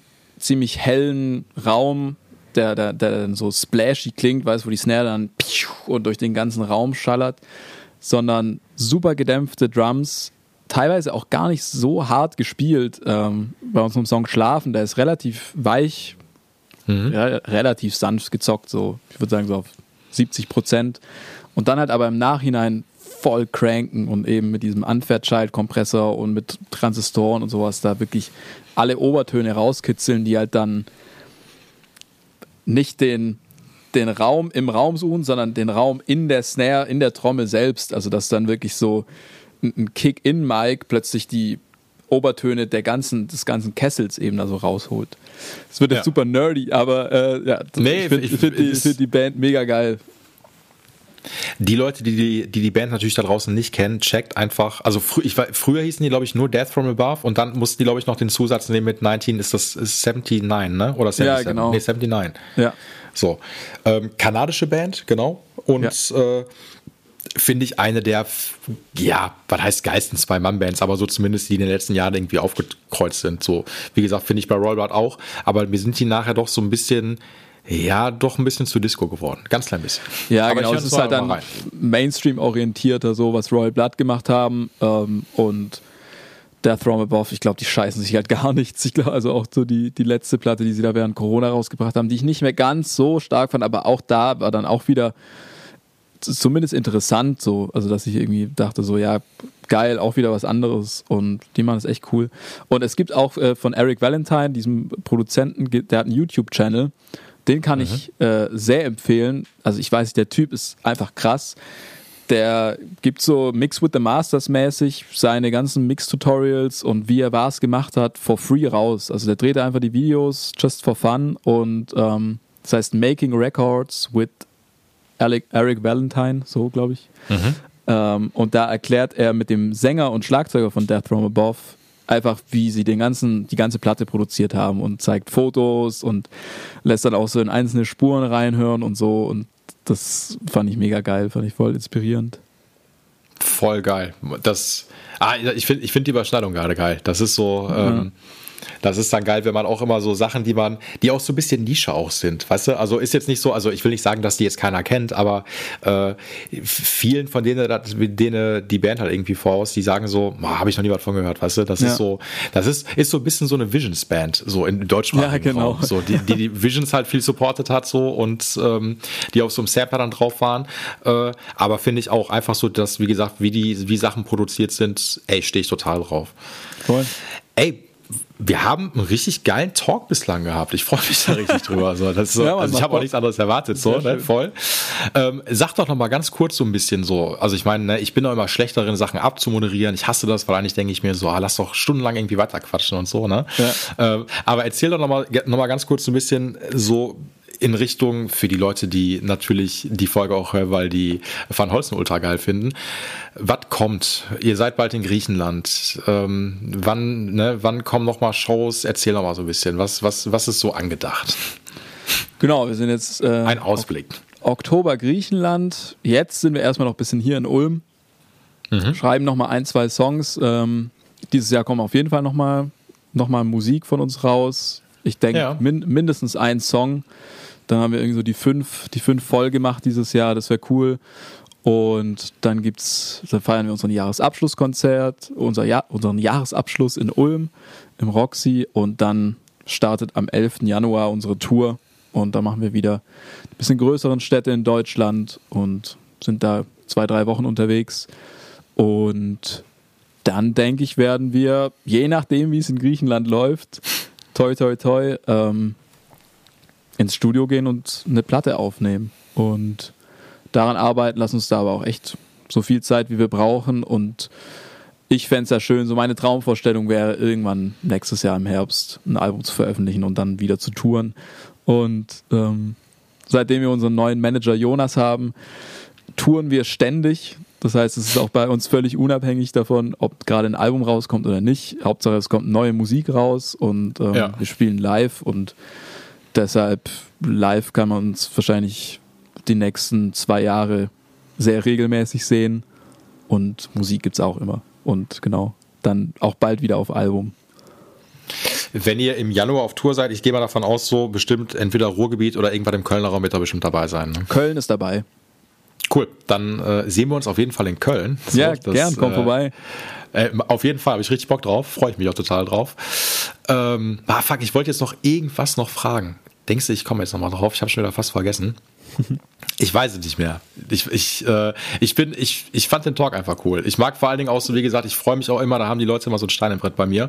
Ähm, wenn man natürlich auch nicht, also kleiner, kleiner Digital-Rant, wenn man einfach so ein bisschen analoger unterwegs ist, so, ne? Und wenn man einfach, ähm, ja, wenn man äh, noch Bock hat, auch irgendwie das hört sich jetzt so richtig altbacken so an, so nach dem Motto, so als ob ich so ein Dodge Ram fahre und so die Umwelt verpesten möchte. Aber es ist einfach so, ähm, ich finde es einfach noch cool, wenn man einfach so, ja, im Hintergrund einfach noch ein Amp noch stehen hat. Ich finde ich feiere das so. Und Absolut, das, äh, voll. So, und so die Equipment-Sachen, die du fährst, so, ich, ich freue mich echt auf den Sound, weil ich glaube, ich, glaub, ich habe euch noch nicht live gesehen, ziemlich mhm. sicher, so, und äh, ich habe einfach echt Bock darauf, so, weil das ist so, ähm, freue ich mich sehr drauf, so, und ja. ey, dann, dann kommt ja auf jeden Fall was, so, es ist auch ein guter Ausblick einfach auch für alle da draußen, so, ne, und. Voll, geht immer weiter. Hammer. Ey, Flo, dann sage ich mal an der Stelle tausend Dank für den Talk. Danke dir. So. Hat echt Bock gemacht. Ich, Ey, fand ich auch und ich bin auch immer ein Fan davon, lass das mal auch gerne nochmal irgendwann wiederholen. So, ich will da irgendwann nochmal, weißt du, irgendwann gerne nochmal alle Leute nochmal irgendwie einladen, so in welchem Kontext auch immer. Ist auch keine Phrase, ich meine das wirklich so. Mhm. Ähm, und genau, dann für die, Le erstmal viel Spaß in Griechenland, geht ja schon bald so Dankeschön. Ab, ne? Ja. Genau, genießt, genießt die Zeit, eine gute Writing-Session. Und jetzt, das hört sich jetzt so ein bisschen so an wie jetzt in so einer, so einer TV-Quiz-Sendung. Bleib jetzt gleich noch ganz kurz in der Leitung, wenn ich ja moderiert habe. So. nicht direkt auflegen, weil ich muss ja da gucken, gucken, wo ich das Geld gleich noch überweisen muss, so weißt du? Ja, genau. Ähm, genau. Aber für die Leute da draußen, ey, ähm, viel Spaß mit der Folge. Habt, äh, weil die Folge kommt jetzt mal wieder an einem Donnerstag raus. Äh, genau, wie es sich gehört äh, für diesen kleinen Gitarren-Podcast. Ähm, habt einen entspannten Donnerstag, kommt gut durch die Woche und wir hören uns bald wieder. Macht es gut. Ciao. Tschüss. Dieser Gitarcast wurde dir präsentiert von Paul's Repair Shop. Better call Paul, weil du deine Gitarre liebst.